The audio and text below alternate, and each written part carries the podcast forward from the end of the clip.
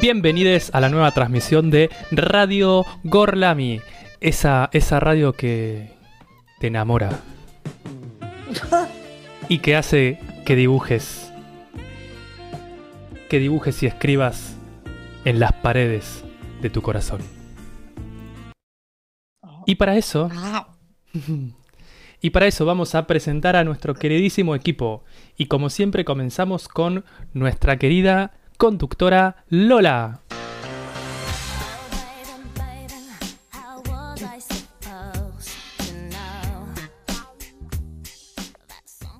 Muy buenas tardes, muy buenas tardes Nacho, muy buenas tardes equipo. Hermoso miércoles de veranito en pleno agosto. Y ya arrancaste Nacho tirando pista del tema del día, que se va a ir por todos los rincones de puntos suspensivos. No voy a ampliar más. Vamos a saludar al equipo, así arrancamos y nos adentramos en el tema de hoy. Muy buenos, muy buenos días, digo. ya estoy. Patrick. Bueno, muy buenas tardes, mi querida y enigmática Rita.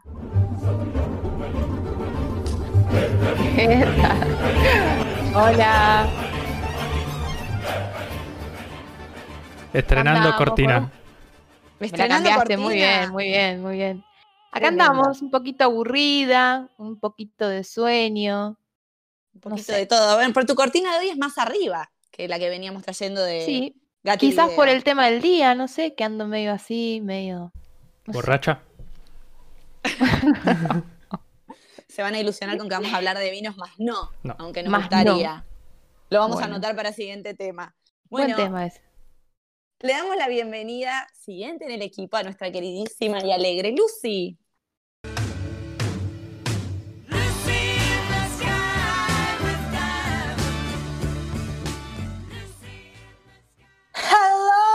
My darling.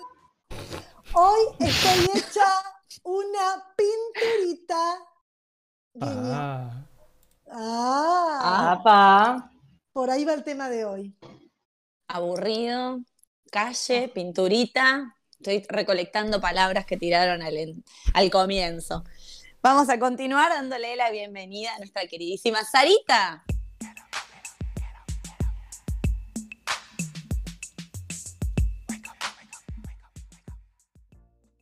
Buenas tardes a todos, buenas tardes equipo. Yo hoy tengo un hermoso día de cara y estoy para un retrato. Ah, Apa, Buena.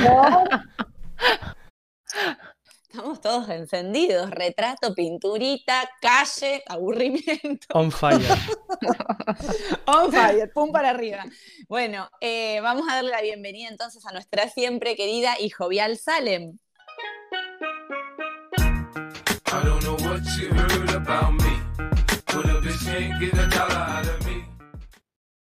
Bienvenidos, bienvenidas, bienvenides a todos nuestros oyentes a esta radio que es una obra del bien. Obra del Ah. Niño. Es buena esa, es buena. Es la mejor. Arrimó, arrimó el bochín. Ay, chicos, cuando me toque a mí ya gastaron todas las pistas. ¿Qué voy a Ay, decir? bueno. Bueno, y te voy a dar la bienvenida, aunque seguramente me vas a poner la cortina arriba. que- Muy buenas tardes a este hermoso miércoles de perros. Están. Sí. Esto es una radio casera, una radio que se hace así, todo a pulmón. Hecha por perros. Sí, por perros, perras. y todo. perres. Sí, Te tenés que apurar, Lola, la próxima. Tenés que decirlo más rápido. Porque Sí. ese es el sí, desafío. no te va a salir. No, no, él está ya eh, muy, muy mentalizado en tirar la cortina antes de que lo presente. Bueno, miércoles de perro no sé si va mucho con la consigna, pero puede tirar, ¿no? ¿Qué Yo creo que sí. Algo pueden asociar. Bueno, ¿cómo andan todos ustedes? Del sábado hasta aquí, ¿alguna novedad? ¿Atravesando el verano? El Yo siento que podría salir al balcón y ponerme protector solar y tomar sol. Bueno, hay gente Pues que no lo está haciendo. ¿Ah, sí? Sí. Tanto Lo- para protector solar. Hay que, hay que cuidar la piel, Salen. Vos no lo haces porque sos la más joven de este grupo. No has tomado conciencia. Y morocho. Pero la Protector cuido, solar. cuido. Siempre. ¿Cómo llevan estos días así acalorados y encerrados? Yo estoy muy cansada, chicos. Creo que me voy a dormir una siestita acá al lado del teclado. Una me- mañana Me larga, ¿no? despiertan, me despiertan para la sección psicodélica. Yo Por pregunto, favor. ¿alguien hizo algún cambio rotundo en su cabeza? Ay, Ah, sí. Ay. Que cuente, que cuente. No, me hice un cambio de look. Ahí, me aburrí, cuarentena, un- todo puede pasar.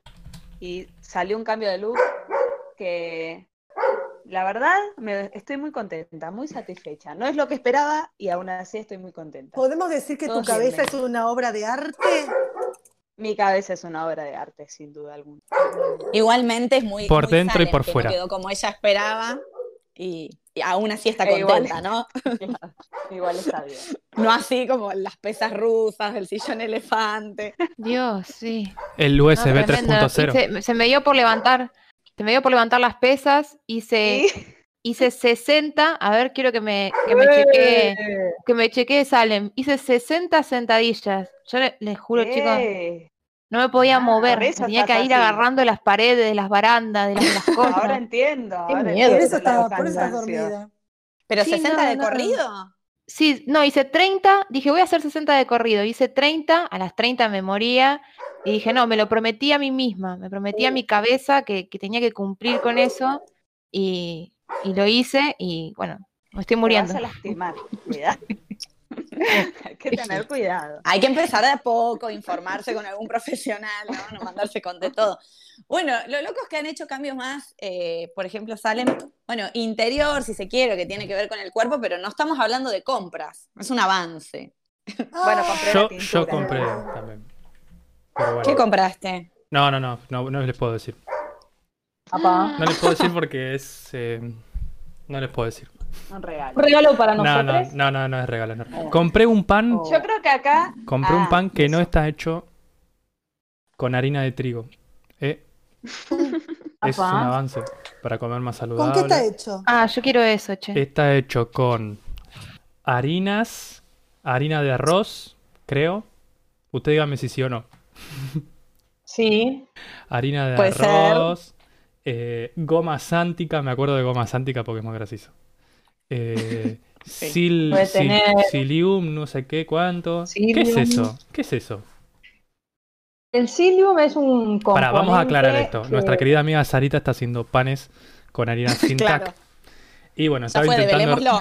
claro, Todos nos comimos uno. sí. Es el pan del bien, el pan, Arroba- del bien. el mejor pan que puedes comer en tu vida, Arroba el pan del pan bien. del bien. ¿Qué tiene honestamente es muy rico, ¿o no? Impresionante. Sí, sí. Contanos qué tiene, Sari. Tiene harina de arroz, harina, fécula de mandioca, tiene fécula de maíz, tiene harina de trigo sarraceno, todo eso no tiene gluten. Y después tiene un poco de aceite, un huevo, tiene después, bueno, levadura, una magia para que leude mejor. Y después tiene, bueno, la goma sántica, que es lo que le da esponjosidad. Tiene también Semillitas tiene. Mm, semillas. Y el celium ayuda también a, a la mezcla. ayuda a la mezcla y lo que hace es como digerir mejor también. En sus Ah. orígenes, hace mucho, mucho, mucho, lo usaban las personas mayores cuando tenían como problemas intestinales y era algo de farmacia. ¿Y qué es Son eso? semillas, ¿Un tía. hongo? Ah, son semillas. No, son semillas, sí. Ah, mira. Te acaricia Sí, cuando estás mal. La Por caricia dentro. fuerte no estás mal. Claro, Qué y lo usan las personas celíacas también como para facilitar sus procesos. Mira. Así que es el pan del vienen bien. con mensajes también. Los panes genialidad. vienen con Claro. mensajes. Los panes, eh, nada, cuando los armo, pienso en las personas que se lo voy a hacer, les deseo mi intención y después saco de un mazo de cartas que son mensajitos del sur, son mensajes como del universo, pienso en la persona y saco uno. Y se lo pongo en el envoltorio para que la persona después lo descubra y bueno, lo asocie a lo que quiera. Generalmente, Oh, bueno, le solemos pegar. Hermoso. Oh, sí, ese era el sonido. Gracias. Hermoso. Así es- Además de muy Así es el pan del bien. hermoso. Bueno, invitamos a todos los seguidores y de paso ahora eh, Salem nos puede decir las redes, que nos sigan en las redes y además que, que sigan a Sarita con el pan del bien, que es genial. Sí, nos pueden seguir en Instagram y en Twitter como arroba gorlamiradio. Nos pueden buscar en nuestra página gorlamiradio.blogspot.com y si no nos pudieron escuchar, también en Spotify como Radio Gorlami. Y listo. Basta, listo. chicos. No podemos agregar más redes a ¿Qué esta más quieren? sección. No sé, claro, ¿qué más quieren? No sé, ¿qué, qué otra cosa querés? ¿Qué más? Nos pueden buscar. sumando Nos pueden buscar en Cana, si caemos en Cana algún día. Eso sí. Bueno, también. bueno, Platillos. lo bueno, lo bueno es que las redes están subiendo estrepitosamente la cantidad de usuarios. ¿eh? Dentro de poco vamos a estar pasando por ahí bandas que nos escriben. Así que nada, está bueno. Ah, sí, tenemos que hacer eso, sí. Estamos creciendo, chicos, estamos creciendo. Sí. Oh, Nos Tenía que afirmarlo y ustedes como... Sí, Ah, sí, sí, sí, sí. bien, sí, sí, sí, bien, sí, sí. "Re, Sí. Y queremos, queremos que nos dejen mensajes copados ahí en, en Twitter y en Instagram sobre qué les parece. Ya mismo, tómense un minuto, agarren el celular, busquen en Instagram o Twitter su aplicación favorita de redes, pongan Gorlami Radio y ahora déjenselo ahí abierto en segundo plano y cuando dicen, ah no, pero lo que acaba de decir es cualquier cosa o mal sí a mí me pasó o no, la verdad que qué sé yo, le pifiaste, bueno, vayan y lo ponen. Arroba Gorlami Radio, Tuki, un Twitter o un mensaje privado de, de Instagram y todo solucionado, todos, todos felices y listo. Abiertos a que nos barden No. también. ¿Ah, sí? Obvio. ¿Tanto? Sí. Igual, pero- igual no lo vamos a leer, chicos. No si lo vamos a No, bardean. yo no, No, yo bardear no. Tengo un corazón muy frágil, no, no podría resistirlo. Y estamos No en cuarentena. Sí. Y hace menos- 38 mil grados, chicos. O sea, basta. El mundo está al borde de explotar. Algo está pasando. Del colapso. Bueno, al borde del colapso. Me parece una buena idea eh, arrancar con nuestra cortina para empezar a introducir el tema del día. No sé qué les parece. Introducimos.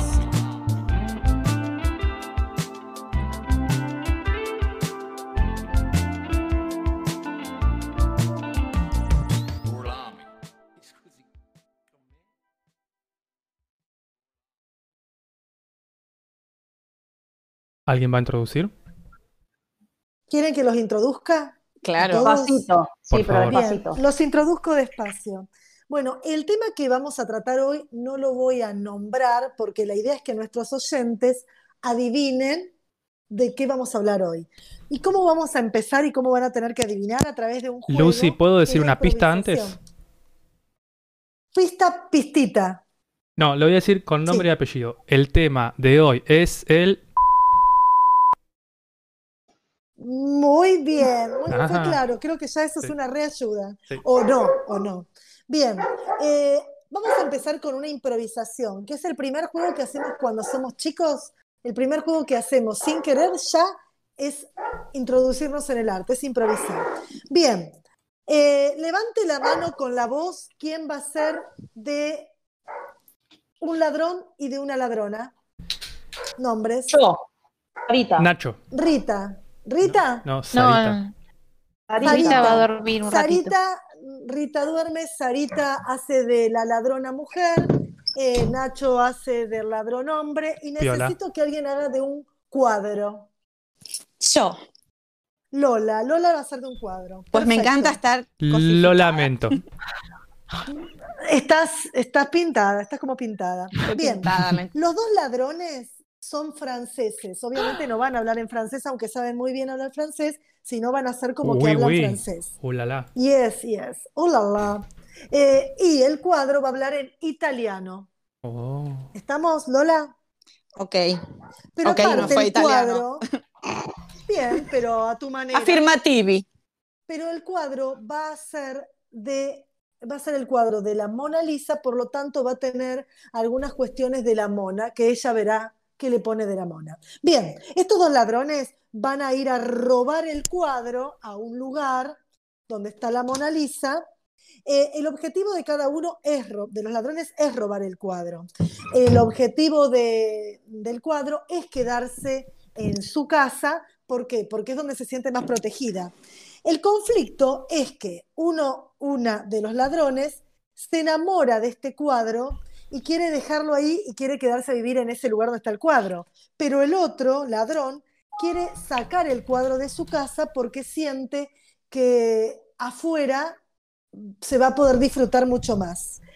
Vamos a agregarle una pequeña, un pequeño dramita a esto, una pequeña complicación, que es una comedia musical, por lo tanto, al ser una comedia musical, a veces van a ser textos cantados y ot- Me Es parece verdad. un montón lo que nos estás pidiendo.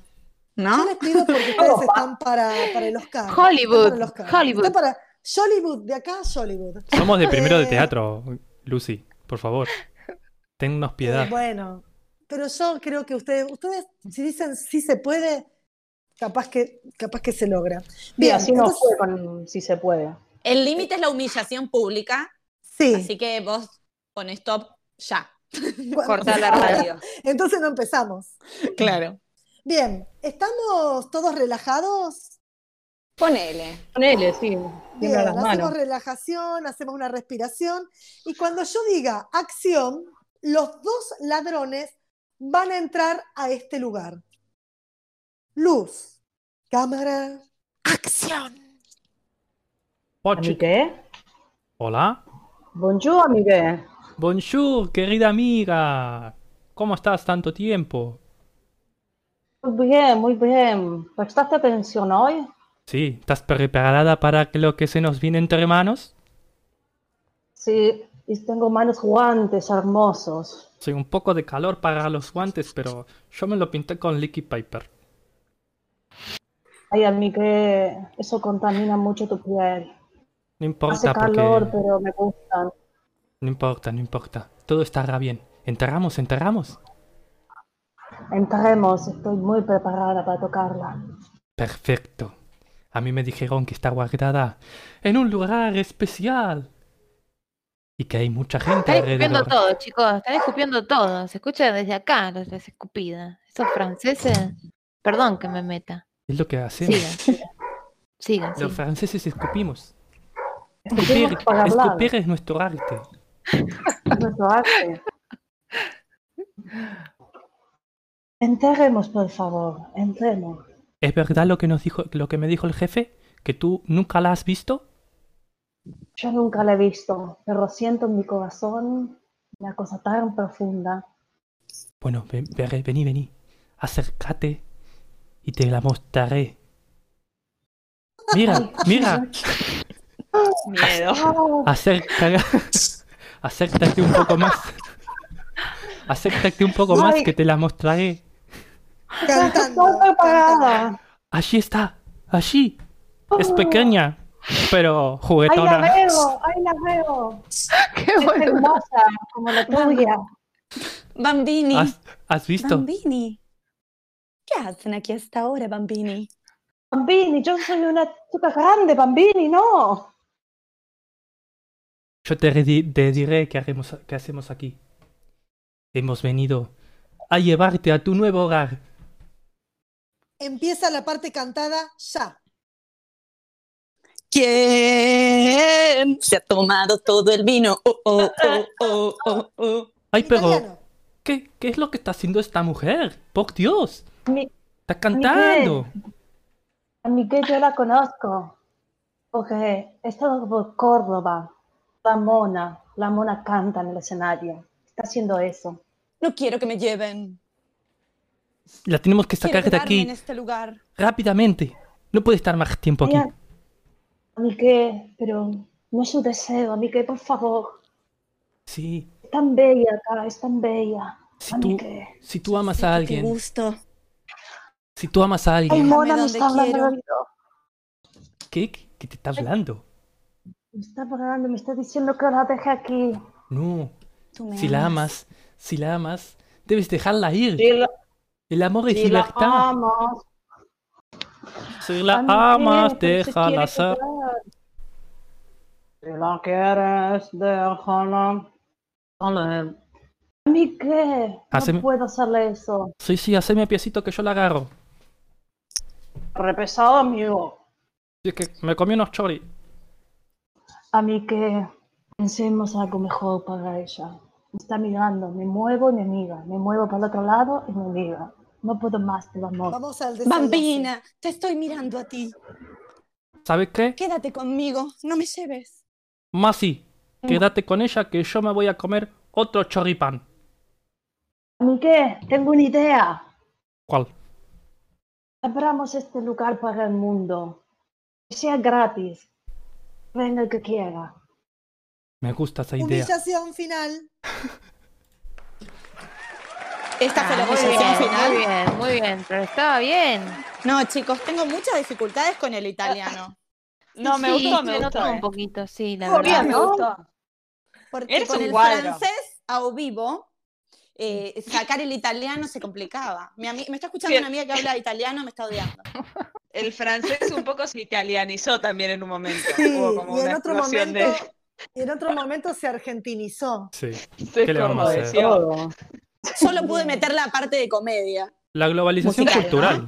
Es así. La única que hizo la parte de comedia musical fue Lola, así que el aplauso es solo para ella. Ah, Gracias, sí, chicos. sí. Pero los chicos hablaron muy bien francés. ¿Alguien, habrá. ¿Alguien habrá adivinado de qué va todo esto? ¿De qué piensan? Digamos, ¿dónde, de- ¿a dónde vamos con esta improvisación? Tengo es decir, ¿de qué tema WhatsApp. vamos a hablar? A ver qué dicen tu WhatsApp. No los quiero abrir porque pasé tanta vergüenza que no, no- no me atrevo. Pero acá, Uno dice viajes. No, no, no. sos la No. Mona Lisa, me ponen sí, bien. Y me dio mi bendición con mi italiano, porque me quiere mucho ella. Porque, Sí, te quieren. Sí, Te quiere mucho. mucho. Vamos a Es- dar una pista. Vamos a dar una pista. En realidad, lo que va- de lo que vamos a hablar hoy tiene que ver con un lugar, un espacio, una institución. A ver si alguien Están tira abiertas las redes para que nos contesten. Arroba. Arroba Corlami Radio. No Arroba se lo sabe, Sarita, ¿te das cuenta? ver, Algunos dicen amores tóxicos. no. No. nuestras amigas, chicos, están diciendo, están hablando del pan, ya pasó eso. ¿De qué hablamos recién? Tarde. Claro. Bueno, ya está. ¿Cuán- Por ahí ¿Cuánto le Después de nuestra improvisación, la verdad que tendría que haberlo sacado Mariana, así. Ana, Caro. Ay, se daban, se dan nombres. Qué fuerte. Sí, Nombres, nombres propios. Nombres propios, no Belén. apellidos. Me encarguen pan si me están escuchando. Bueno, vamos a develar, develemos. Sí, chicos, están muy lentos. Quiere bueno. decir que estuvo muy mal la improvisación. No. Sí, ay, me- me No, no, no, no, No. no. Para mí no prestaban No. atención. No prestaron Bien. atención. Vamos a recopilar la información. Vamos a recopilar la información que, que se dio el principio del programa. Eh, Nacho Perdón, habló. ahí adivinaron, ¿eh? Ahí adivinaron en redes. Sí. Bien, Adela, Sí. Muy bien. felicitaciones. Bien.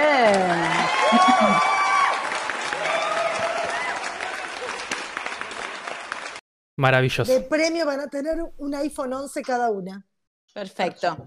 Bueno, recapitulamos un poco de lo que hablábamos al principio. Nacho habló algo de las calles, Rita dijo algo como aburrido, que tiene que ver con el estereotipo, se habló de la pinturita, de la obra de arte, etcétera, y la interpretación, que hicimos maravillosamente bien acá con mis compañeros, sucedía en el Louvre, que es obviamente un museo. Así que el tema del día es un poco los museos en general, vamos a hablar de algunas particularidades y la idea es como deconstruir la palabra que... Sorry. Bueno, El profesionalismo, bueno, el profesionalismo. Explotó. Sí. eh, ahí está, muy bien. Ahora de sí. fondo me gusta. Deconstruir, que es como la palabra cliché del programa, así como aditamiento y apropiación cultural, sí, ¿no? Son como Sí, sí, los, los titulares, eh, de construir un poco la idea de museo que nos remite un poco a esta idea de lo aburrido, lo ambulante. Yo voy a empezar contándoles un poco de dónde viene la palabra y qué se entiende por museo en general. Hay que decir primero que sos capa en museos. No, no lo digamos tan así. Sos capa en museos. Sí. Bueno, bueno, está bien. Ay, se la creía. No, no así en italiano. No sé en italiano, pero Claro. de museos un poquito vamos a hablar. La palabra museo en realidad viene de museum, que no sé cómo se pronuncia ni del origen de la palabra, pero tiene que ver con la antigua Grecia. Y muy distinto de lo que podemos pensar, no hace referencia a lugares que guardaban colecciones o objetos, sino que eran lugares donde científicos o estudiosos, filósofos, iban a buscar la inspiración de las musas. ¿Sí? Entonces eran más que nada lugares de estudio. Sin embargo, ya en la antigua Grecia y en la antigua Roma, empieza a haber lugares donde se guardan las colecciones de objetos preciosos o tesoros conseguidos, qué sé yo, en batallas, conquistando pueblos, etc. Todo lo que era tesoros de guerra, objetos artísticos, se guardaba en una colección. Con el paso de los años, de una edad de la historia a la otra, estos lugares simbolizaron un lugar de prestigio, ¿sí? Príncipes, reyes, capos de la historia, tenían sus museitos privados con sus colecciones. Entonces, en realidad eran como lugares de ostentación, ¿no es cierto? Como era un privilegiado el que tenía acceso a tener esas colecciones y te daba como un estatus, brillo. Ahora bien, la palabra como tal de museo para los lugares de colección se va a adoptar a partir del Renacimiento más adelante y los primeros museos van a ser en general privados, estas colecciones que se abren al público. Mucho más adelante recién van a ser eh, públicos y, no solamente colecciones privadas. Pero lo que es importante destacar de estos museos y del origen es que siempre fueron como orientados a una clase social particular, donde las clases medias, las clases bajas o lo que se conocía como medio el populacho quedaba fuera, ¿sí? O si podía acceder, la verdad no entendían nada de lo que veían, porque no eran conocedores de arte, no eran conocedores de las pinturas, las esculturas o lo que podían apreciar. Entonces, la idea un poco es romper esta idea del museo y vamos a ver que a partir de la historia surge desde el arte una resistencia a esta Sí. idea de museo. Sí, Porque ahí, ahí yo te paso la palabra, Rita. Eh, un datito. En el siglo XIX ya empieza el boom de los museos, ¿no? Como algo súper importante, que estaba bueno ir, que exponía grandes obras, pero hay un sector que queda relegado y acá es donde aparecen la resistencia, podríamos decirlo, o, como les va a contar Rita ahora, las vanguardias. Sí, eh, es raro pensar, me quedé pensando, ¿no? Que, por ejemplo, anteriormente los artistas trabajaban, digo, durante por ahí el antiguo régimen, ¿no? Para las iglesias, para las cortes principescas o para una élite de nobles, y que muchas veces eran estas instituciones las que resguardaban las obras de arte. Y el museo público, en ese sentido, en ese sentido sí vino a democratizar la preservación del arte, aunque quizás no lo haya logrado demasiado. Y sí, las artistas de los movimientos de vanguardia, que por ahí aparecieron en las primeras décadas del siglo XX, por ejemplo, el futurismo, el cubismo, criticaban el papel social, eh, institucional y estético del museo. Le decían, por ejemplo, matadero de pintores, eh, cementerios públicos en los manifiestos, ¿no? Qué suaves. Sí, muy tranqui. Y en realidad yo lo que creo, ¿no? Es que lo asociaban eh, al símbolo de la cultura artística tradicional, ¿no? Que separaba arte y vida, que sacralizaba el arte o que producía eh, enajenación y reducía toda potencia revolucionaria de la obra de arte, por ahí al colocarlo como un objeto meramente contemplativo propio de la aristocracia. Eh, sin embargo, digo, las vanguardias también, ¿no? Con esa misma pretensión de revolución formal que tenían, también fueron movimientos elitistas y que terminaron justamente en el museo. Eso es como bastante, digamos, para mí es como lo más novedoso de las vanguardias. Yo tengo muchas amigas que les encanta el arte contemporáneo. Yo no soy muy fan. Eh, tuve la oportunidad hace poco de ir a, a museos de Londres, donde están como obras súper importantes del arte contemporáneo. Una conocida es este famoso migitorio. Sí, Que-. Es una resistencia, digamos, a esta idea elitista del museo, pero bueno, eh, un poco como la paradoja es que, bueno, termina exhibido en el Tate, que es uno de los museos de arte contemporáneo más famosos del mundo, ¿no? Sí, sí, sí, sí, totalmente. Como la paradoja de la vanguardia. Sí, lo mismo le pasa a este, este actor, este actor, perdón, este pintor callejero, no sé si lo conocen, Dansky o Pa- Bansky. ¿Lo conocen? No tengo el gusto. No tienen el gusto. Bueno, este actor callejero, uy Dios, la tengo con el actor callejero. El pintor callejero Bansky eh, empezó haciendo pinturas en las paredes, tal cual grafitis, digamos, eh, totalmente antisistema. Lo van a conocer. Eh, dos pinturas muy reconocidas es la de el chabón que está como tirando una bomba molotov, pero en realidad es un ramo de flores. Sí. Bueno, ese es uno. Y el otro es el de la nena que está mirando como un globo se va volando.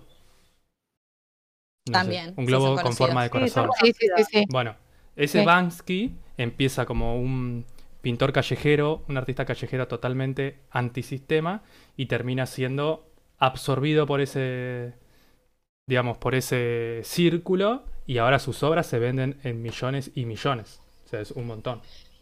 Me parece que esas obras que estás mencionando, no quiero decir una burrada, bueno, pues lo diré. Eh, me parece que están en, en Londres, ¿no? Los grafitis de este buen hombre. ¿En Sí, ahí en Nueva York? Empezó en Bristol, que es en Londres, sí. En, bien. Londres o En Inglaterra. Inglaterra. Sí, sí, sí. Sí, es en Inglaterra. Interesante. Eh, tenemos varios también eh, artistas que fueron como muy revolucionarios. Eh, hay otra obra en el Tate que a mí me llamó mucho la atención. Y también sucede mucho esto, ¿no? De, por lo menos los que somos medios ignorantes en cuanto al arte o al arte contemporáneo más que nada, que uno, eh, no sé qué les pasa a ustedes o qué cosa les gusta ver un museo. Vas y mirás tipo un cúmulo de alfileres y detrás de ese arte hay un mensaje que en principio busca ser por ahí revolucionario, distinto y que termine como en estos museos. Hay uno a mí particularmente que me gusta mucho, que son unas botellas de Coca-Cola. Por ahí eh, nuestras oyentes, que hay muchas que saben mucho de arte, nos pueden decir de quién es. Yo no tengo idea. Eh, botellas de Coca-Cola con diferentes medidas de coca, es como una crítica, ¿no? También al consumismo y demás. Pero en realidad lo que cuenta la historia detrás de esa obra es que si mirás detrás la letra que estaba en blanco, que solo se veía con la Coca-Cola llena, eran mensajes en época de dictadura de cómo armar bombas Molotov. O sea, era alguien que tenía una resistencia a la dictadura dentro de la fábrica y que transmitía estos mensajes en las botellas que, claro, cuando se llenaban, si no se supervisaban, salían a la venta. Eso me pareció muy Qué loco que eso sea arte. También. bueno. No, hay Eso algo que no es entendí. para otro. Sí, no, pero algo que no entendí. Eh, ¿Esas botellas se utilizaron realmente o solamente era una exposición de arte? No, me parece que la intención era que se habían utilizado. A ver, Ah, me parece que el de las botellas es Bansky. ah ¿Estoy Bansky. bien con lo que estoy diciendo? Y el que dije yo recién. Sí, Ay, a mí bueno, lo que, lo que No, no, hay- Bansky están hablando por vos, hoy estoy diciendo pavadas. lo interesante por ahí de estas manifestaciones de arte es que toman a la exposición misma, o sea, la misma exposición como un proceso también artístico en sí mismo, ¿sí? O sea, como decir, por ejemplo, no sé, eh, un- una lata, ¿sí? Que es un objeto cultural o un producto de consumo masivo, lo saco de su contexto cotidiano, lo expongo y ya por el hecho de exponerlo, de ponerlo con una iluminación o con una técnica específica, le cambio la función de, utilidad de consumo y se transforma en un, objeto de arte, digamos. Un poco estos artistas juegan con esta idea de la exposición y del museo y, y del objeto de consumo. Creo que por ahí viene la mano. O sea que Sí, eh, un objeto cotidiano, cuando entra en un museo y se expone en un museo, pasa a formar, Cuando pierde, es un objeto su artístico, su- digamos. cuando en realidad, ¿no? A ver, por ahí sería una, una visión muy naif del arte, pero cuando pierde su capacidad en términos productivos, eh, en términos comerciales, de, o sea, Y esa obra no se puede sé, una vender. lata que una lata que se usa para comer, ¿no? Deja de tener esa función cultural y pasa a ser un objeto de arte, ¿sí? O sea, pero obviamente que en esta sociedad todos los objetos de arte también circulan dentro de una industria, ¿sí? Y se compran y se venden y tienen más o menos las mismas funciones de consumo, eh, que también eso sería otro tema de discusión, el tema del arte decorativo, por ejemplo, y demás, ¿no? Sí, totalmente. Bueno, es como súper amplio. Eh, me gustaría, antes de pasar a, a las vanguardias por ahí más en Latinoamérica o en Argentina, que cortemos un poco con algún temita musical, así después seguimos profundizando sobre esto y terminamos flasheando sobre un montón de temas que nos vamos por las ramas a veces, pero bueno, es la idea también. Dale, me parece bien. Lo que vamos a escuchar ahora también sale de Europa. Bueno, en realidad no sale de Europa, sale de Latinoamérica. Podríamos decir que es un nexo, me estoy dando cuenta, porque es una canción de trap que está basada en un cuadro del pintor español Velázquez. Seguramente algunas personas que la están escuchando a la radio la conocen y la van a cantar con nosotros. La canción que viene ahora se llama Velázquez, yo soy guapa. Mami, yo soy guapa, mami, yo soy guapa. Mami, yo soy guapa, mami, yo soy guapa. Mi pelo rubio, mi cara guapa. Menina fea, mi cara guapa. Quiero salir en un cuadro de Velázquez. Mami, ¿por qué no me pinta mi Velázquez? Porque siempre salí tú y el papa. Mami, ¿será que, es que yo no soy muy guapa? Dime guapa. Dime que soy guapa. Dime que no has visto, princesa más bonita, Velázquez. Yo te parezco guapa. Señorita Margarita, yo solo cumplo órdenes, pero escuche un secreto, yo la estoy pintando a usted. Viste que en el cuadro se está pintando un cuadro, pues en realidad señora, yo la estoy pintando a usted. Estoy haciendo algo revolucionario, llámame Velázquez que es extraordinario. El niño de Sevilla vino a subir el nivel, a enseñarle al tonto cómo se tiene que hacer. Entonces yo soy guapa, sí, Velázquez yo soy guapa. Bueno, pss, soy guapa, Velázquez, normal. Pero ¿por qué esta obsesión? Porque yo soy una niña 1600 y en la burbuja llena de privilegio. Y la vida en palacio es más aburrida, tenemos que inventarnos dramas. Y estas putas de palacio me quieren matar. Cuchichean mis espaldas siempre por detrás. Eh, no, no estábamos hablando de ti. Ah, ¿no? ¿Y de qué no, no hablando? Todo, no todo gira en torno a tu vida, No, Margarita. no, no, dilo, dilo, dilo. Venga, en serio. ¿De qué, de qué Es que estás no dejas hablar, no dejas hablar. ¿Por qué me dices que tengo que ser no guapa? dejas dar Tú también lo dices, No, tío. ¿yo? A ver, que, que No, solo digo- tengo cinco años. A ver, es Que yo quiero jugar a otras cosas. Yo no quiero es estar pendiente de si guapa Margarita, o no. déjame Yo no me quiero No. poner estos vestidos. Mari- que no, Margarita, tía. escucha, un momento, por favor. ¿Por qué me dices Déjame, si que si no estoy guapa está- no me casaré? Es que- inventando aquí es Que no cosas. es normal No, que yo no, con cinco años, no, recién no, no, cumplidos, no es con cinco no, años, no. mi mayor miedo sea no casarme. Perdón por meterme, ¿eh? pero si tu miedo es no casarte, no te preocupes. De hecho, ya estás prometida a tu tío Leopoldo, el hermano de tu madre. Tu tío, el que te regala 50 caballos cada Navidad. Tú tranquila, ¿eh? que, casarte te casas. Vamos, vamos que si te casas. Vamos, como que, como que tu boda es un arreglo histórico para mantener la monarquía hispánica. eh. Es más, a los 15 años tendrás tu primer hijo y a los 21 morirás por las secuelas de tu cuarto parto. Entonces yo soy guapo. Velázquez, yo soy guapo. Me han dicho que me casaré, Velázquez. ¿Qué quiere decir que soy guapa? Dímelo. Que me voy a casar, Velázquez, que tengo que ser guapa. Acabamos de escuchar Las Meninas Trap, también conocida como Velázquez Yo Soy Guapa. Bueno. Eso, guapa. Estábamos charlando un montón sobre los museos, introdujimos un poco sobre este carácter conservador con el que surgen. Rita nos estaba contando un poco cómo el arte por ahí, lo que es más cotidiano o más popular, ingresa en el circuito del arte. Piensen que estamos acotados a hablar de museos de arte cuando en realidad hay museos de un millón de cosas y eso después lo vamos a mencionar. Y ahora Lucy nos va a contar un poco sobre esta vanguardia o resistencia, entre comillas, en eh, Latinoamérica, ¿verdad? Sí, en Argentina en particular. A ver, Bien. todas las vanguardias son resistencias y todas las vanguardias surgieron a partir de una explosión, de una opresión. En este caso sería en los años 70 y 60 y 70, bajo eh, el gobierno de Onganía, eh, la vanguardia, la vanguardia artística se eh, fijó más en los fines políticos, es decir, un conjunto de obras artísticas de multidisciplinarias eh, se formaron, se agruparon para eh, expresarse en, en, oposición política. Dos de, de, los momentos más importantes del año 1968 fueron, uno, la experiencia del 68 en el Centro de Artes Visuales del Instituto Di Tella. Bueno, en el Instituto Di Tella nacieron y se crearon y se formaron eh, un montón de artistas plásticos que, que, conocemos. Bueno, la experiencia del 68 fue una muestra de, arte eh, donde habían instalaciones, donde habían performance. Una de las instalaciones era un baño público, un baño público donde era un baño para mujer y otro baño para varón, pero que ambos se unían cuando uno entraba, no es que encontrábamos paredes que dividían el baño de hombres y de mujeres. En este baño no había inodoro, no había pileta, no había ducha, no había bidet, no había nada. Eh, estaban las paredes y en las paredes, como en un montón de baños, la gente podía grafitear, es decir, podía escribir lo que quería.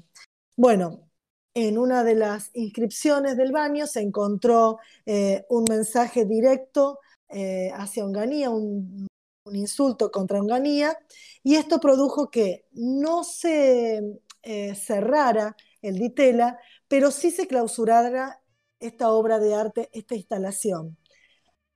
A modo de protesta, todos los artistas que estaban haciendo la experiencia del 68 sacaron sus obras, por primera vez el Instituto de Itela sacó sus obras a la calle para luego hacer una fogata. Esto fue como el primer hecho, digamos, el primer comienzo de la vanguardia política en los años 60, en este caso en el 68. Y en el mismo año eh, se dio también Tucumán Arde, a ver, Onganía en el 66, había... ¿Los aburro con la historia? No, para nada. Para nada. Estamos muy Está- atentos escuchando. Yo ya tenía sueño, así que. Rita está durmiendo. Sí, un poquito. Bueno. Son pololos. Bueno, Son pololos. Bueno, en Tucumán Arde, obviamente sucedía en dónde. Si digo Tucumán Arde. en Sal, ah, Tucumán. Muy bien, tenés un 10. Bravo. Bien, Onganía, ah, Onganía cierra los ingenios azucareros, que obviamente sabemos que es la principal fuente de ingreso de, de la, de la región, de la industria azucarera. Entonces, los obreros comienzan a realizar protex- protestas y obviamente son reprendidos, son encarcelados. Entonces, un grupo de artistas de Rosario y de Argentina, de Argentina, de Buenos Aires, que también es Me argentina. encantó, Karina. Ponele los pololos, ponele pololo. Casi Bueno, latinos ellos. La centralización. Ahí en las Bueno, es que capitales. son casi latinos si son de Buenos Aires.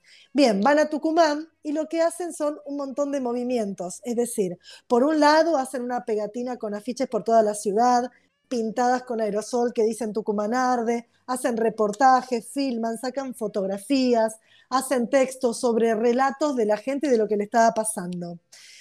Todo ese material, todo ese material escrito, todo el material fotográfico, se arman instalaciones en la CGT de Buenos Aires y en la CGT de Rosario.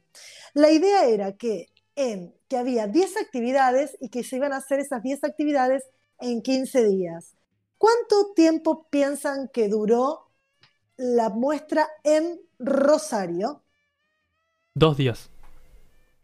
Un día. Uno. Un día. Ay, pero no me dejaste tirar la adivinación.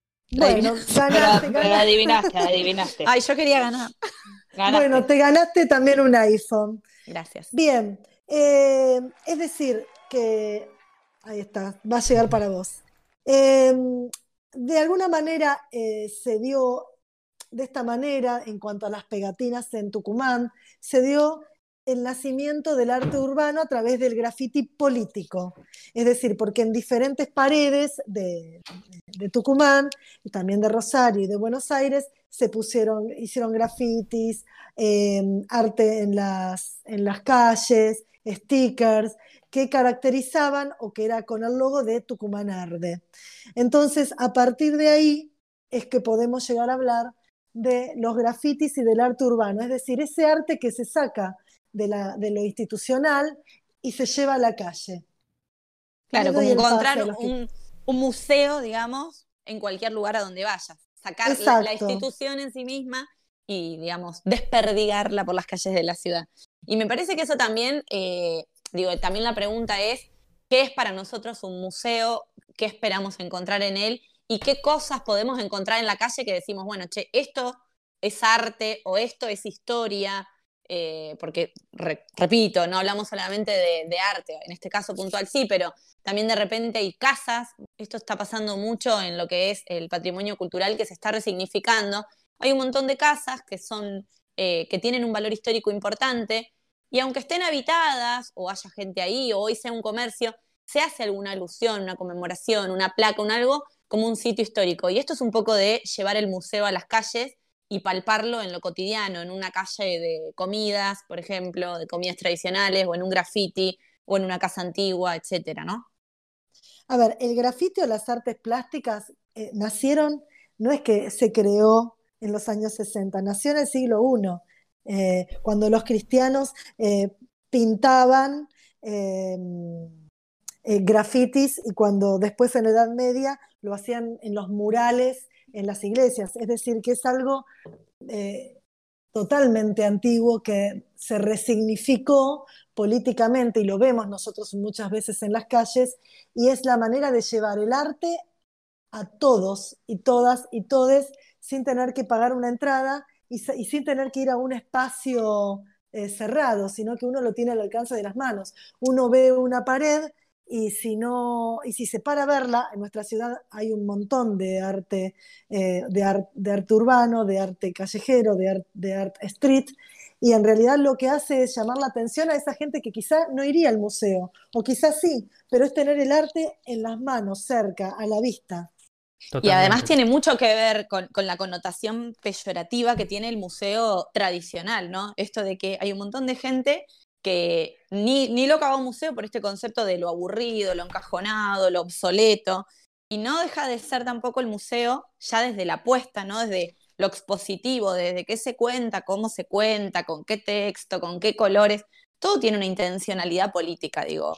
No es casual que un montón de artistas elijan mantenerse fuera del circuito del museo. Sí, muchas Y veces, también, sí. perdón, muchas veces la idea de museo te lleva a pensar en lo antiguo, lo viejo, lo que se quiere resguardar, justamente como venían diciendo, lo tradicional. Que si bien no es así, eh, por ahí la primera idea que se nos viene es esa. Y también te da una idea de, de algo estático más que algo en movimiento. Cuando el arte sabemos que se está resignificando constantemente y cuando salimos a la calle es también como esa idea muy fuerte de que yo voy a un graffiti que entre paréntesis es algo ilegal porque estás pintando la pared de una persona que no quiere que la pintes y capaz que viene alguien y te lo borra. También como eso efímero del arte, ¿no? Como que Sí, a mí, a yo que puedo hacer del algo museo, y que después que puedo pintar algo y que después puede venir otra persona y pintar algo arriba también. lo que a mí lo que me molesta es ese carácter del museo, ese carácter como eh, sacralizado del arte, ¿no? Como vas a ver una obra, a apreciar la técnica de un artista, de un artista que, y, es más, lo vas a poder a apreciar si sos una persona refinada y culta, ¿no? Y esa, esa separación del arte de lo cotidiano, ¿no? Que en realidad yo, pero eso depende qué concepción tiene cada uno, ¿no? Eh, de- del, del arte. Para mí tiene que ser, tiene que emerger de una crítica desde el lado ético, o sea, es un producto cultural que tiene que criticar a la cultura y si termina siendo un objeto de exposición cuyo valor es, es meramente contemplativo y la verdad que no es, no es arte para mí. Ese es el punto. Sí, que Me también parece lo que, que... el, street, el street art viene, viene a romper con eso, es decir, es un arte que está en la calle, es un arte que, que mueve las estructuras sociales, que busca apropiarse del espacio privado y público, ¿no? Esta, esta cosa de tomar la pared del otro para pintar un graffiti, muchas veces tiene que ver también con, con esta idea también de las vanguardias, ¿no? Sí, Y yo totalmente. pregunto, les pregunto a ustedes porque, a ver, digo, bueno, está bueno esto de llevar el arte a las calles, pero algunas cuestiones, algunas cosas, por ejemplo, ya que Mi empezamos hoy con es la- verde, ¿eh? Menos mal, menos mal que es verde, si no morías. Recuerden que el encendedor blanco, si tienen, lo tiran. Eh, mi pregunta es, si vos eh, querés mantener una obra de arte, por ejemplo, el Miguel, el Miguel Ángel o, o la Mona Lisa eh, o el Grito o un cuadro de Kandinsky, ¿cómo haces para eh, tratar de cuidarlo para que este arte continúe por, por el fin de nuestros tiempos, por ejemplo. ¿Cómo hacemos para cuidar? Paso. ¿Se entiende lo que digo? Me Sí, voy sí, sí, sí, sí. paso. Yo, yo creo que los espacios, obviamente que los museos, y lo hemos, y lo sabemos, los que vamos a los museos son muchas veces carísimos y que en realidad eh, no son para todos también. Es, Bueno, es- bueno. es también la propuesta. Claro, hay un montón de gente que por ahí eh, no se acerca al museo por una cuestión ya sea económica o porque el museo no se acerca a la gente. Ahora, ¿cómo hacemos para mantener esas obras de arte, eh, digamos, eh, que- no se pierdan y que la gente las pueda ver? ¿Cómo, cómo hacemos? ¿Hacemos que diferentes tipos de eventos, de llevar cada tanto la obra fuera, de hacer que varios días eh, no se pague entrada? ¿Y cómo Bueno, se de hecho, el, e- el esas museo? políticas públicas se, se hacen. el tema es Existen, que en, el resto del mundo, en general, eh, muchos museos están privatizados o, digamos, hay corporaciones que los manejan y los administran. Pero en general, los museos públicos, en Argentina hay 28 museos públicos, la entrada es gratuita y si se cobra alguna entrada o un bono o algo para ingresar, es más que nada para el autosustento de, de la institución que eh, se banca con los ingresos del Estado. Saben que en Argentina los ingresos para cultura son muy pocos, esa, esa entrada que es mínima y en general asociaciones de amigos o agrupaciones que realizan eventos para financiar. En otras partes del mundo, bueno, sí, resulta más inaccesible, pero se está haciendo mucho esta política de días libres o determinados horarios en los que es gratuito y es fácil de entrar. Eh, O igual día ya de después, descuento. Mm. días yo de igual, descuento. yo igual creo, Eh, perdón, no sé si sí. te querés terminar, no, no, no, decí. que creo que a veces no pasa solamente por eh, la idea de, bueno, en los museos está el arte, sí, tenemos que preservar el arte, no hay un lugar mejor en el que estar. Pongamos la entrada gratis y que vaya la gente. Eh, primero que No no todas las personas no van a ir. Y además, ahí estás como generando una idea bastante elitista del arte. O sea, lo que tenemos nosotros acá es arte. El resto me parece que no. Como que por ahí es esa la idea. Sino más también habría como que generar que se genere arte en otros lugares. No solamente en el museo. O sea, que no solamente que la exposición de arte está en el museo y que en el otro lado no está.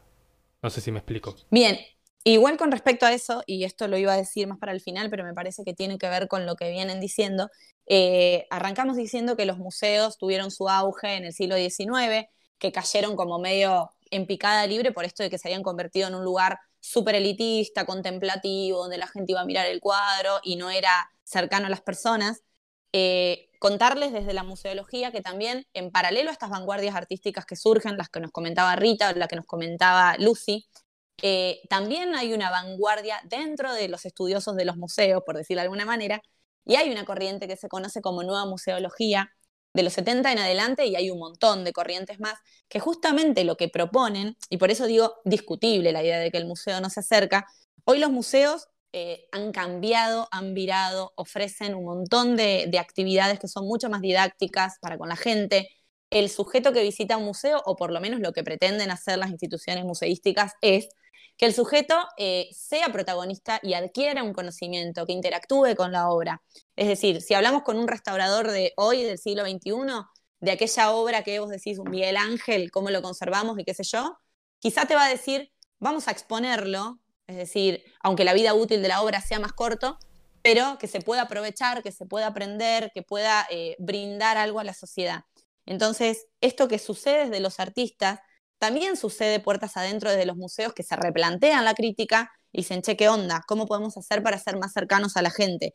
Y me parece que hay un cambio de mirada donde hay un montón de museos y ese cierre lo va a hacer nuestra querida Salem con algo bastante diverso, como para que vean que los museos, eh, por empezar, desde el 2007, por ejemplo, se incluyó esto que yo ya vengo mencionando hace varios programas, que tiene que ver con el patrimonio cultural inmaterial.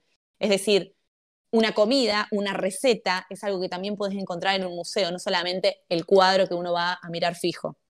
Entonces, como que también está bueno romper el estereotipo y de hecho desde los trabajadores de los museos se está haciendo mucho para romper esa idea y que la gente se anime, se acerque, brindar ofertas distintas. Y también hoy, por ejemplo, en la pandemia, los museos han resignificado muchísimo. Hay ofertas virtuales de cursos, de talleres, eh, de niños que van y pintan su propio Van Gogh, su propio Picasso. eh, la idea es como hacerlo mucho más experiencial y me parece que eso está bueno y es súper rico en cuanto eh, a la experiencia y al aprendizaje que se puede obtener.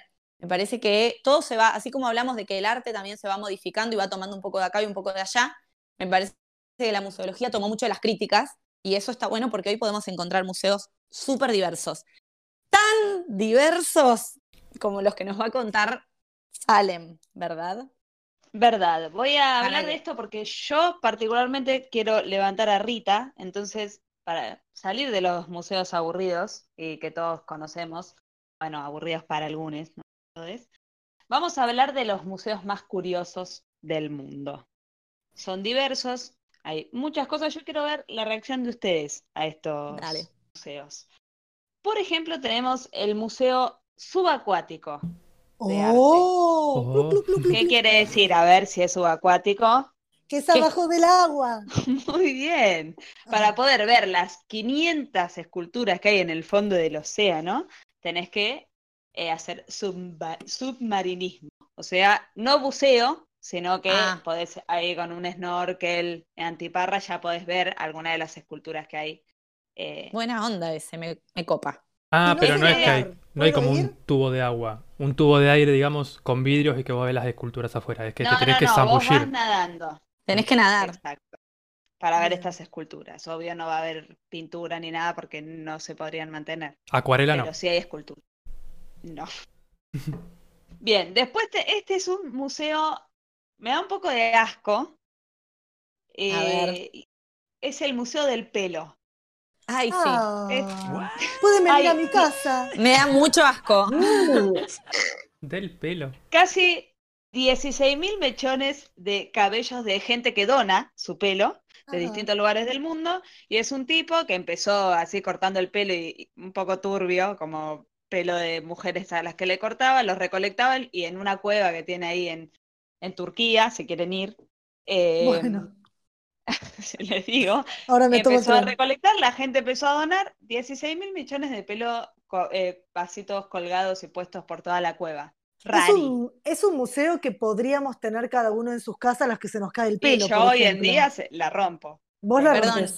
Acá en la audiencia, eh, Adela, una amiga, me dice, ¿dónde queda el museo subacuático? Que quiere ir en las vacaciones. Ah, es, es posible, porque los algunos son un poco raris. Este es en México, en Cancún. Ah, bien. Bien. Vamos anótalo. Si quiere ir, que Que no México, lleve. Cancún, no sé cuánto saldrá. Sí, que invite no a lleve de no niñero. sé. Eh, otro museo. Tenemos el Museo del Orinal. Ah, Son- Divino. Distintos orinales para hombres, mujeres, el bolsillo del caballero, la cartera de la dama, lo que ustedes quieran. no sería el bolsillo Orina. en realidad, sería la vagina bueno. o el pene. Puede ser. Eh, bueno, son 1300 piezas eh, que muestran como la evolución del orinal a lo largo del tiempo, básicamente. Ese es medio embole, no sé si iría, la verdad. No, Como ver que- ¿Tien- orinales. ¿Tienen baño ahí? Es- este- no, A, a mí me daría miedo, el que quiere. me daría miedo tipo ir a un- al baño de ese lugar y no saber si es una obra de arte o, o es el baño. Es en España, si te interesa, para Ah, bueno, por lo menos está en español, puedo preguntar. ¿Acá puedo? Sí, Salamanca. Bien, este es el museo, eh, un museo al cual podríamos ir nosotros todos juntos. El Museo de los Penes, ¡Ay, vamos! Ah. en Interesante. Islandia. Interesante. Acá a la vuelta. Hay- voy- sí, Me doy de baja en ese. Eh, no, ¿por qué? Eh, lo- eh, este, lo- la particularidad, además de que, bueno, tiene dos, más de 200 piezas de, de- hechas de pene y bla, bla, bla, ¿Son obras de eh, arte o son replica penes reales? rep- Embalsamados. ¡Qué bruta! para ¿Dinosaurio vivo?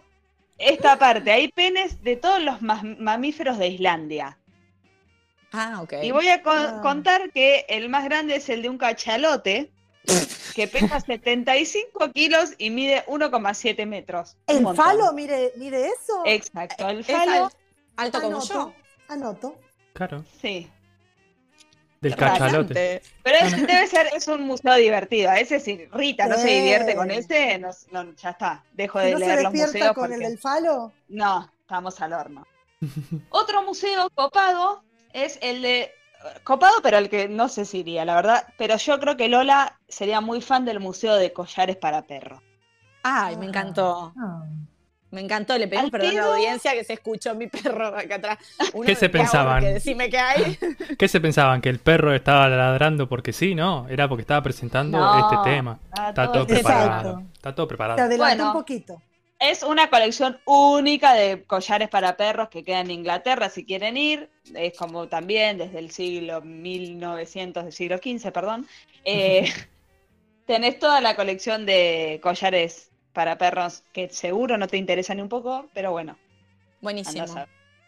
Después, este es un museo también eh, divertido, que es el Museo de los Fideos Instantáneos Ah, en Japón. ¿Por qué todo? Viste que ahí los Ah. noodles, los fideos, porque tengo hambre. ah, ok. No vayas acá, porque harías un desastre. Yo no te Ah. recomiendo. Es como yo en el de orinales. Claro, Más o menos. No. claro. Eh, bueno, ahí es como que hay como un culto al fideo en Japón, a los noodles. Son como medio fan. Sí. Es un fideo, un fideo, perdón, un museo También un poco extraño, no sé, como que me da un poco de asco pensarlo, como el olor a fideo concentrado, no deben estar hechos, pero me da como Bueno, la un- verdad de asco salen que- pensarlo. No trajiste ninguno tampoco que sea de, de jardines de hortensia, ¿no? Estamos hablando de un museo de pene, de pelo, de fideo. Y pero eran los más raros. Son medios- son Era medios raro, yo no, no te quería mandar, no te quería mandar a un aburrido. Si no, bueno, puedes bien. ir también a Viena, Austria, tenés el Museo de los Preservativos. Vamos. Interesante ese. Al primero el del falo y después el de los preservativos. ¿Qué, lejos que queda, ¿no? Austria, Austria, Islandia. No, ¿cuál era el otro? Sí, Al Islandia. revés, Islandia. Esi, primero al del preservativo y Primero al del preservativo y al después al de Islandia. De, eh, más de 300 piezas y diversas de preservativos para que conozcas desde 1930. Te la tiro. No. Ya no, esos no los usen, ¿eh? Solo son para ver. Ah, Bueno. Están vencidos. Bien. Eh, bien, ¿o no? Re interesante. Bueno, eso para A que ver, vean si que. ustedes están en su casa. ¿Qué podrían, qué museo de qué podrían hacer con cosas que tienen en su casa? Por ejemplo, en mi casa, porque mi mamá es muy fan, podríamos hacer un museo de los móviles colgantes tipo llamadores. No tienen una Sí. idea la cantidad que hay colgados en mi casa que no tienen sentido, ya es como de un abuso.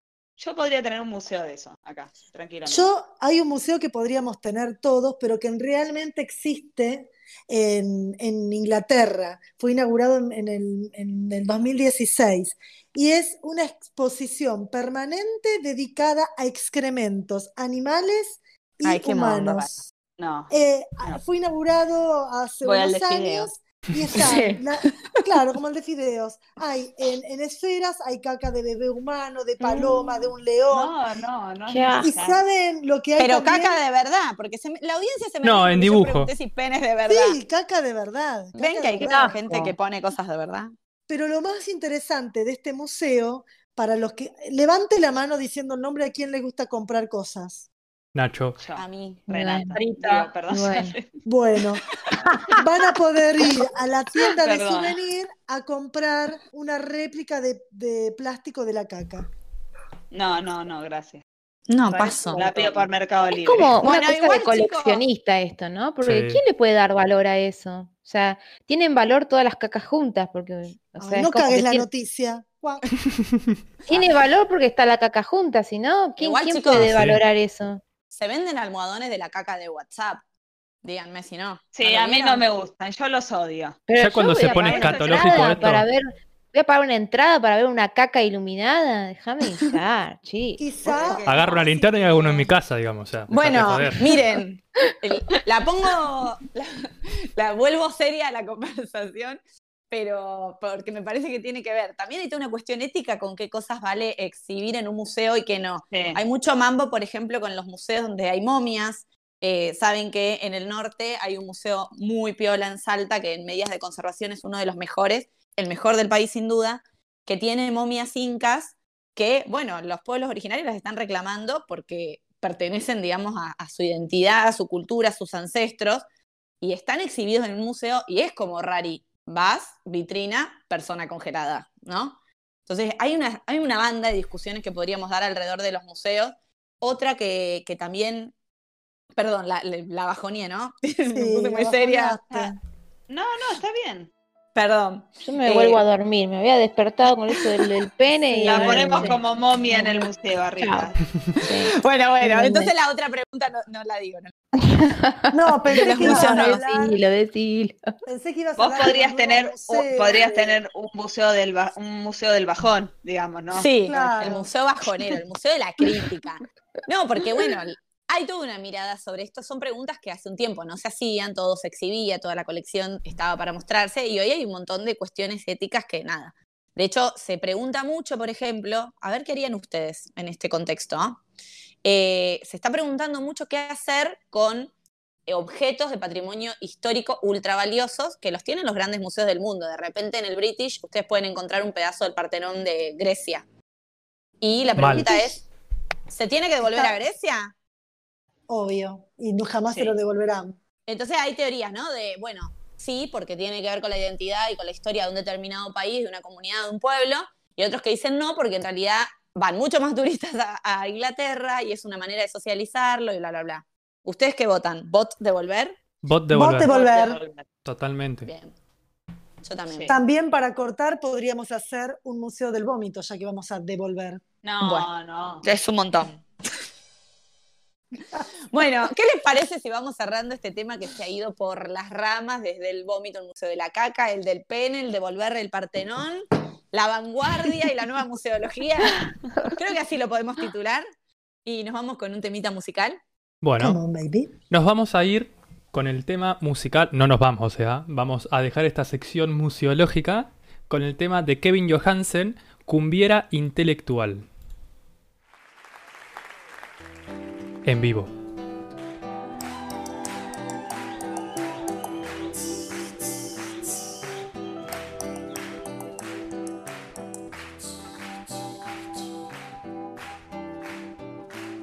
La conocí en una bailanta, todo apretado. Nos tropezamos, pero fui yo el que se puso colorado. Era distinta y diferente su meneada. Destello inteligente había en su mirada. Cuando le dije si quería bailar conmigo, se puso a hablar de Jung, de Freud y Lacan. Mi idiosincrasia le causaba mucha gracia. Me dijo al girar la cumbiera intelectual. Sí, me dijo al girar. Esa cumbiera intelectual. Estudiaba una carrera poco conocida. Algo que ver con letra y filosofía. Y era linda y hechicera su contoneada. Y sus ojos de lince me atravesaban. Cuando intenté arrimarle mi brazo, se puso a hablar de Miller, de Lenin y Picasso. Y si osaba intentar robarle un beso, se ponía a leer de Neruda versos y me hizo mucho mal la cumbiera intelectual. No la puedo olvidar a esa cumbiera intelectual. Si le decía, vamos al cine rica, le decía, veamos una de Custurica. Si le decía, vamos a oler las flores, me hablaba de Virginia Woolf y sus amores. Me hizo mucho mal la cumbiera intelectual y no la puedo olvidar. Esa cumbiera intelectual. Y le pedí que me enseñe a usar el Bauhaus, pero solo quiere hablarme del Bauhaus. Le pregunté si era chorro rockera, me dijo que tu Stein era re tortillera y no la puedo olvidar.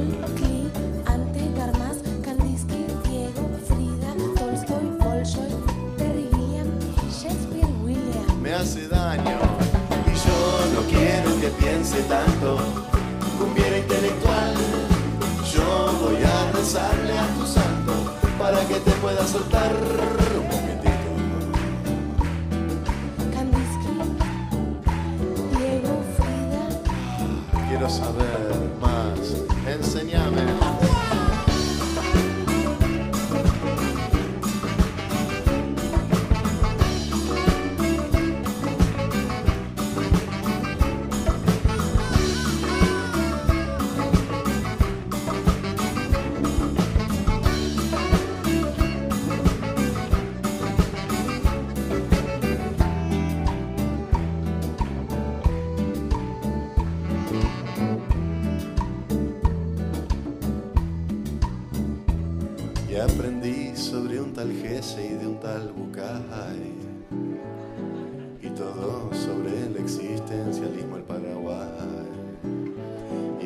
sigue dando cátedra todo el día.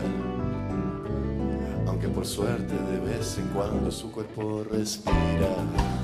Su cuerpo respira. Su cuerpo respira.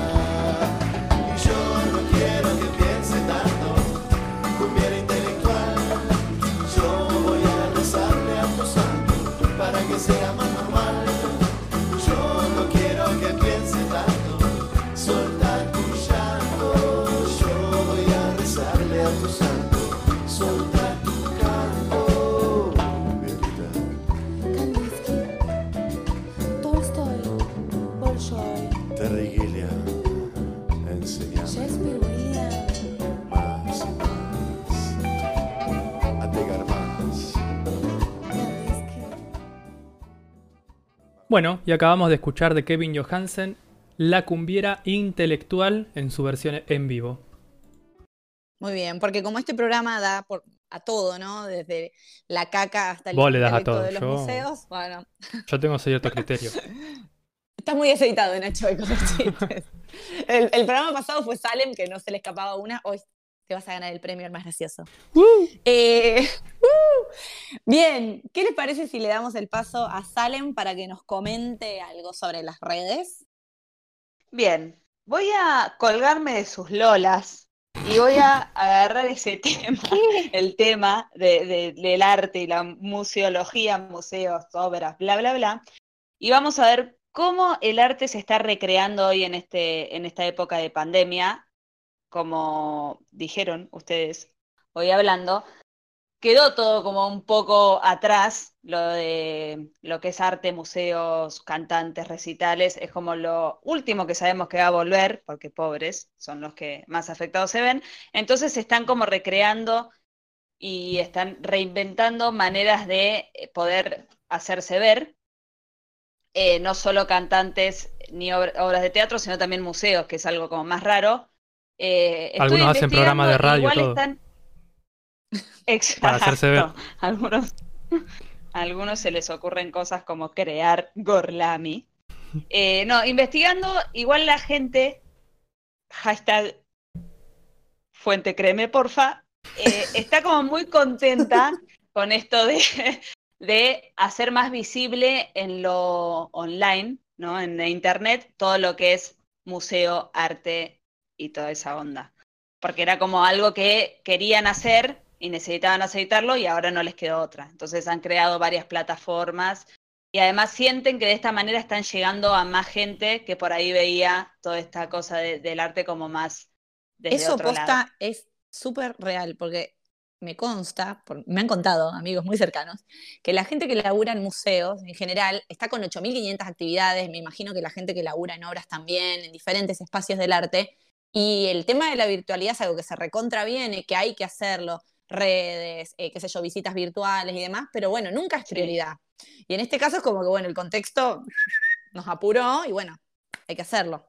Y Está Y Exacto. también es ¿no? una No manera de, de sobrevivir, porque hay muchos teatros y muchos grupos de teatros y muchas personas del teatro under y no under que vivía de, de sus obras de teatro, de su arte, eh, y en realidad sabemos que va, como decía Salen, van a volver, van a volver últimos, entonces esta es una manera de trabajar y de recuperarse económicamente o por lo menos pagar la olla, es decir, las entradas a la gorra, eh, o, o diferentes eh, pagos online para poder ver obras Si online. yo tuviera un actor o actriz de teatro en este tiempo, me gustaría hacerle una pregunta.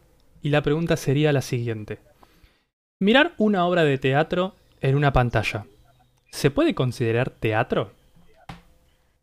Eso es recontra discutible y lo discutimos eh, todos.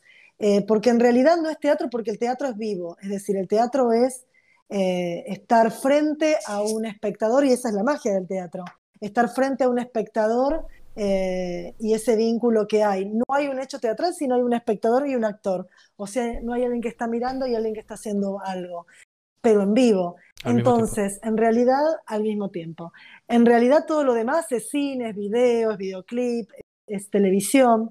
Lo que se le llama ahora a la expresión, hay muchas maneras de llamarlo. Una que me, que me parece interesante, aunque no me cierra totalmente, se está diciendo que en vez de ver una obra de teatro, uno ve una experiencia teatral.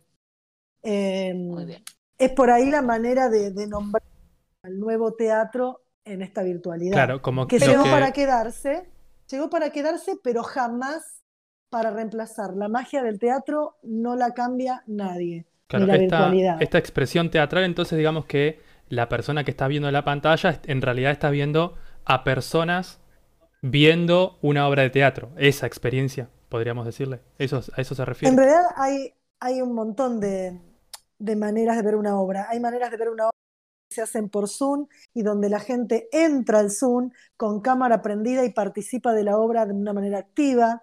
Ah, hay otras que son en vivo pero con cámara apagada. Hay otras que son online, online ya filmadas y uno compra la entrada.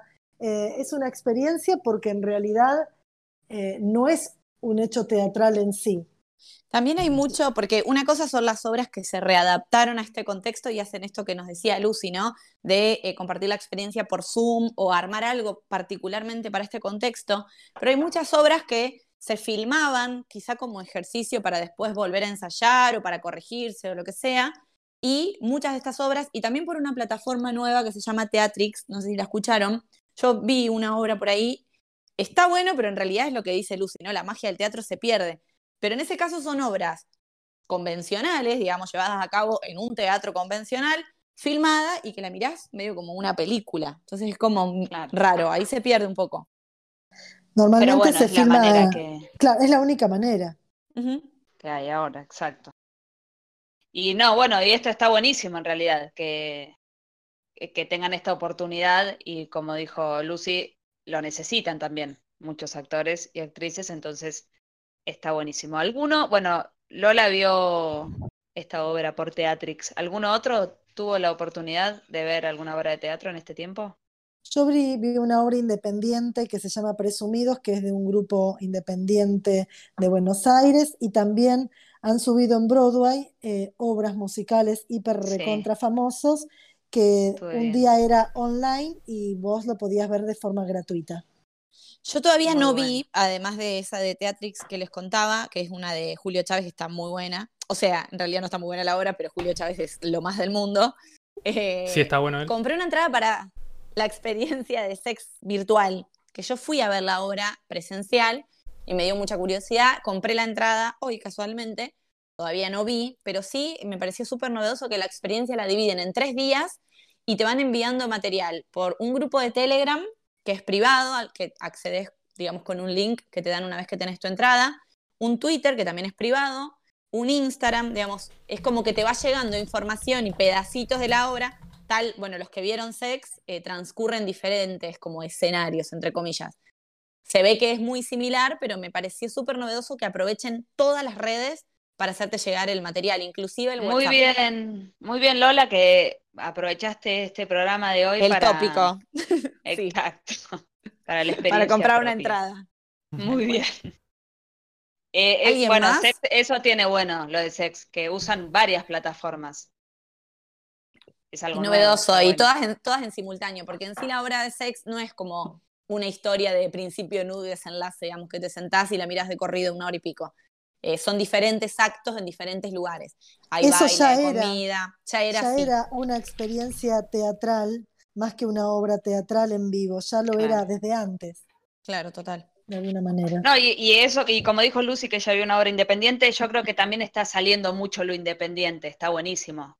Sí, y si pueden apoyen porque en realidad eh, hay gente que, que es el- la, única, el un- la única fuente de ingreso y que con los elementos que tiene, con las luces que tiene, con los elementos técnicos que tiene, están haciendo cosas muy interesantes. Muy bien. Bueno, ¿les parece? Los invitamos entonces a que consuman obras de teatro o experiencias teatrales y vamos a pasar con nuestra bella cortina a la sección psicodélica.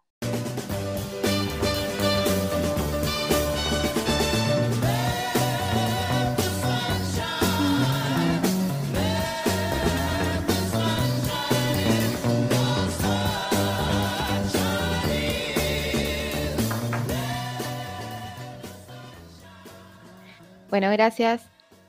Gracias, Lolita. Hoy vamos a, a escuchar una música rara. La música. Música chucrut. No, mentira. Kraut rock se llama, en realidad. Em, kraut, se estarán preguntando qué es, qué significa. es kraut? todo esto?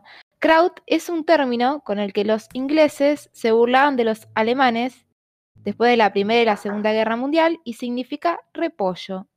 Y el kraut rock, entonces, es una, corri- una corriente musical experimental que surge en Alemania en la década del 60. Bien, vendría a ser como una especie de respuesta a la necesidad de crear una nueva identidad cultural alemana. Y esta música mezcla un poco el rock con elementos de la música electrónica. Hay siempre como una melodía que funciona como introducción y se va repitiendo y repitiendo. Tiene como también una influencia de las las vanguardias históricas del, del 20, que hablábamos hoy al principio, y tiene como una cosa también de mucho minimalismo. Eh, lo interesante es que estos músicos construyeron realmente eh, verdaderos laboratorios musicales, así que si no conocen lo que es el crowd rock, los invito a buscar en internet videos porque hay cosas muy, muy interesantes. Hoy vamos a escuchar a Can con la canción I'm So Green.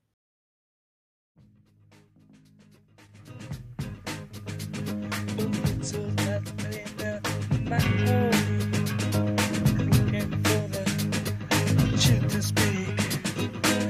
right in my hole, smiling face those lights becoming. Those lights making whole. Those lights making making all my head. Those lights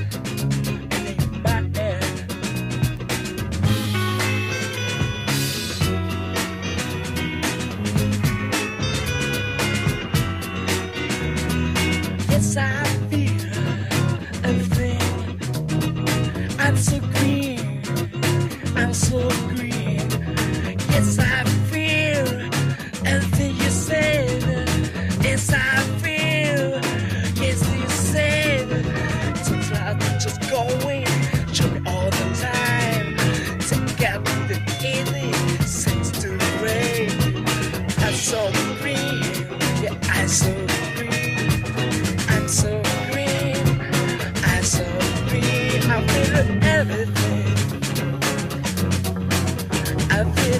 everything you say. I feel everything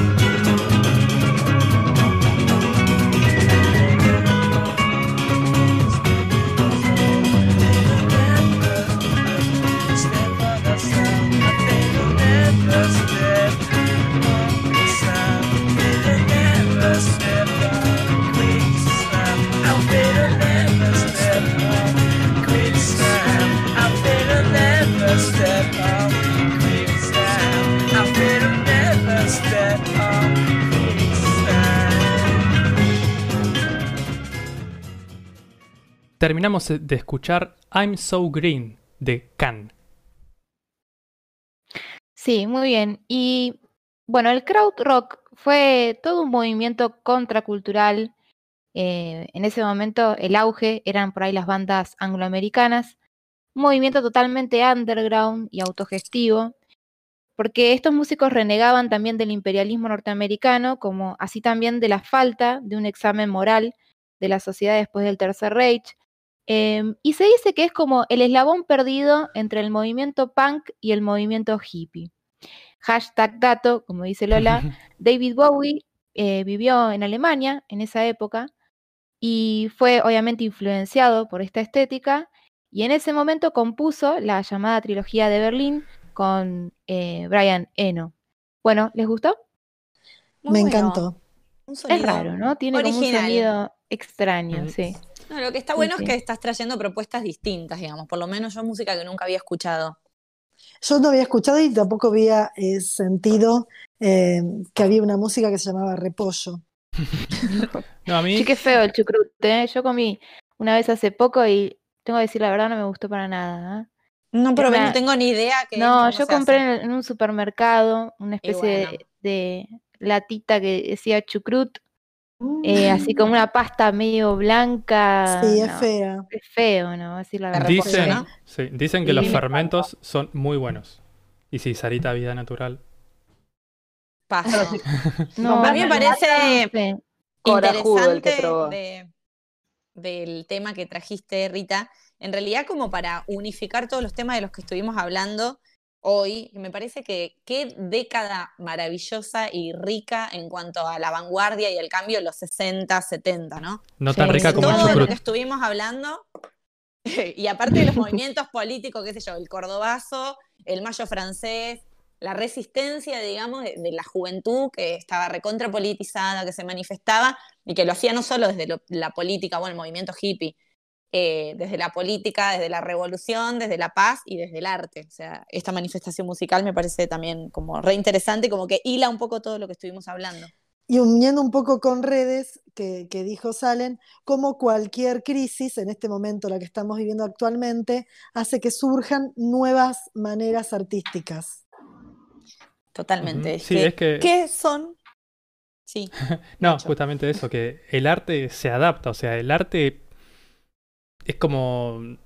Plastilina. Es plastilina, ¿te das cuenta? El arte es plastilina. ¿Qué era plastilina el otro día? Ah, ya me pinché.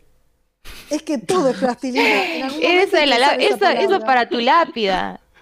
El arte es plastilina, tu epitafio. Mal.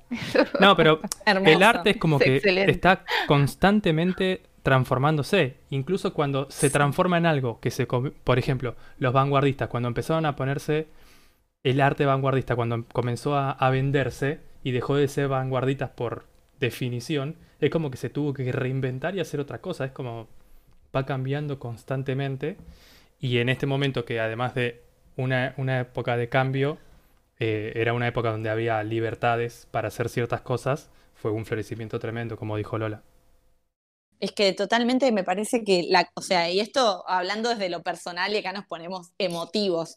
Es como la vida misma, ¿no? ¿Qué son las crisis y no grandes oportunidades? ¿Qué son las crisis sino grandes oportunidades de transformarnos? Transformate. Vos podés solo si querés. Llama al Tal siguiente ¿eh? número para sumarte a este movimiento. ya flashaba cualquiera. Bueno, Al ya grupo de autoayuda. Creo que Hay ya que está, saber parar. virtual. Hay que saber cuándo parar. Está. irse dignamente. Paralo, sí, loca, paralo. Bueno, eh, muchas gracias, Rita, por el tema de hoy, por traernos otra vanguardia, en este caso musical. Y eh, qué les parece si ya cerrando este programa del día miércoles, eh, vamos a un tip para una vida mejor. El tip para una vida mejor me suena a cormillot. sí, ¿no? Claro, Tenemos que pensar otro nombre para eso. sí, no puede sí, ser. muy cormillot, pero Estamos a tiempo. Mira, a Rita le cambiamos sí. la cortina. Te podemos cambiar el nombre de la sección, si querés, Ari. sí, El arte se transforma en Es plastilina, que- chiques. el arte tal cual, así que mm, aplastaremos a cormillot. Ay, Eh. No, que yo, yo conozco No, gente no. que lo conoce a Cormillot. Y lo quiere mucho. Uy. se pondría, se pondría re Contacto de triste. contacto. Ya no arrancamos, cuenta. ya arrancamos. No se puede hacer chiste con nada al final, che. Nada, Bueno, Dicen que bailaba muy bien tap. Allá lo Baila, sí, sí, es baila. que eso, baila. ¿no está muerto? Yo lo conozco de ahí. No, No, ¿No murió.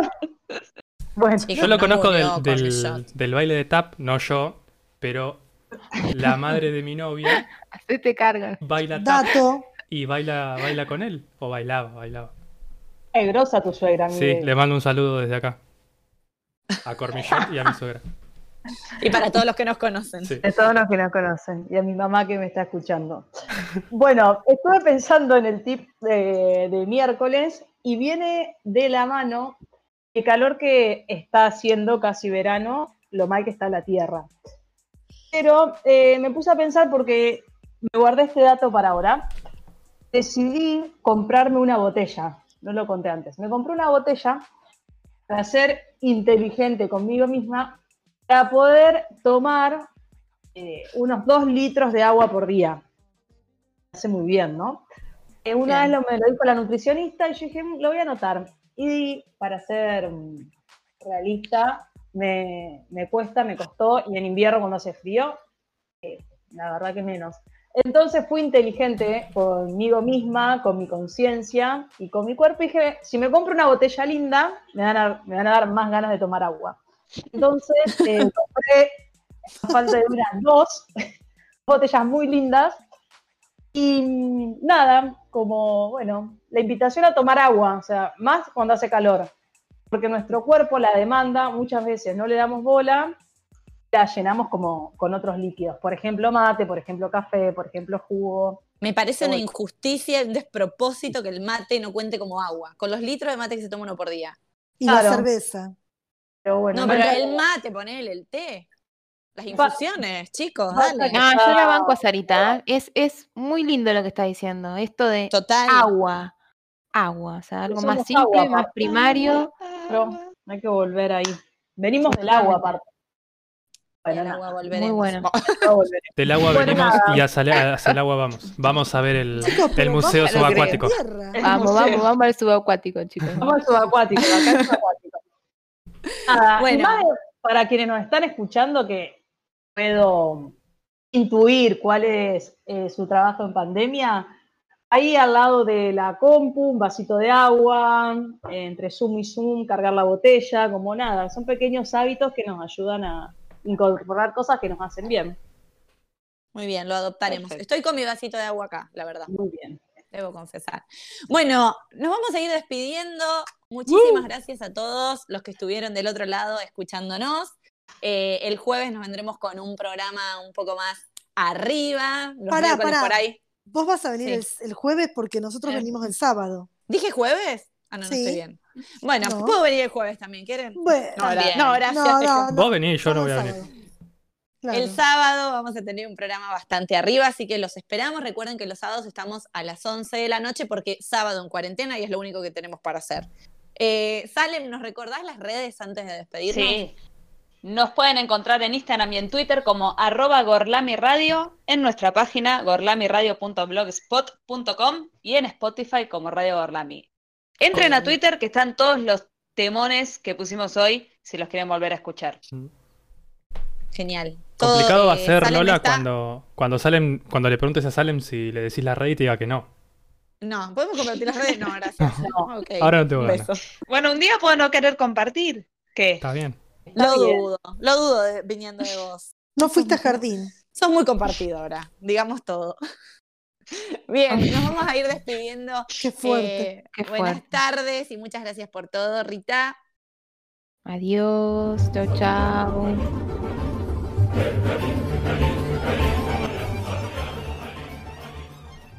Buenas tardes y muchas gracias por la humillación pública, Lucy.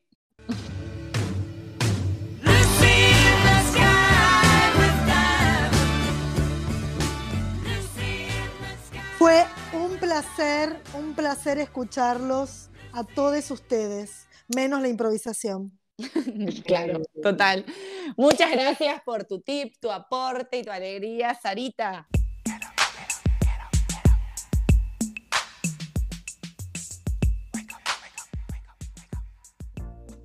Adiós, buena semana para todos y bueno, nos vemos el sábado de noche. Y muchas gracias por los museos raris que nos van a dejar pensando hasta el sábado. Salem.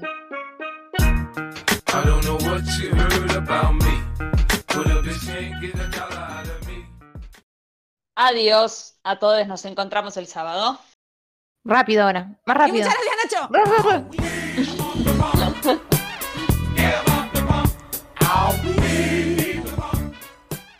Maldita sea. Muy buenas noches para todos y nos vemos el sábado. Ah, Chau. chau- no, no, Ay, pará, no falta. Y chicos.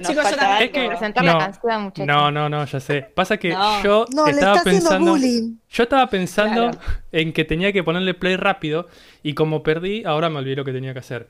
Yo ahora voy a despedir a nuestra querida conductora Ah, tenés razón. Lola.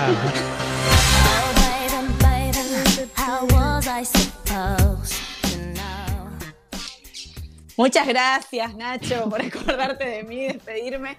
Muchas gracias a mis compañeros aquí presentes, nos divertimos mucho haciendo esto. Gracias a nuestros amigues que están del otro lado escuchando y a la audiencia que crece y crece. Un beso para todos, hasta el sábado. Hasta el sábado y nos vamos escuchando a Lila Downs con su canción Clandestino.